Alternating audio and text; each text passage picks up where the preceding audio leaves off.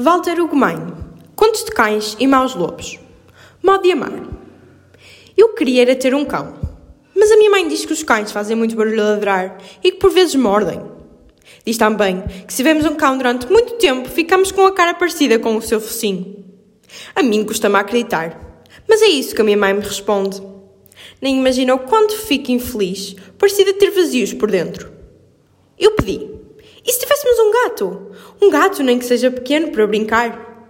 E a minha mãe respondeu: Um gato nunca. Larga pelo e afia as unhas nos cortinados. Oh mãe, um gato casa nem precisa de gente.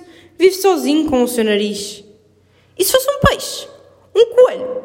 E se fosse um crocodilo bebê? Insisti eu. E ela explicou. Os peixes entristecem no aquário e os coelhos trincam-te os dedos. Os crocodilos bebés crescem muito para serem crocodilos adultos, capazes de comerem de uma só vez. Nem pensar. Os bichos todos trincam, meu filho. São um perigo.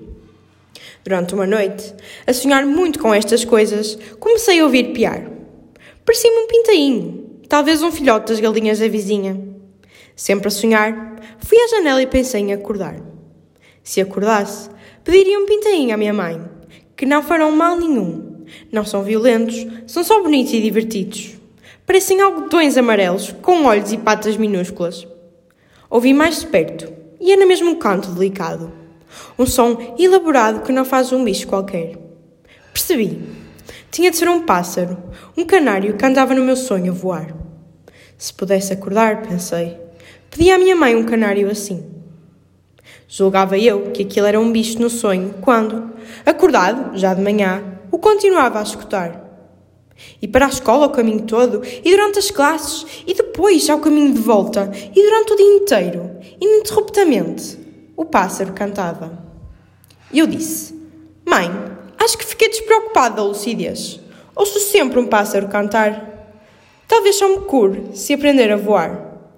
A minha mãe sorriu e eu repeti: Quem se vê proibido de amar inventa outra realidade, uma realidade melhor ainda que seja por fantasia.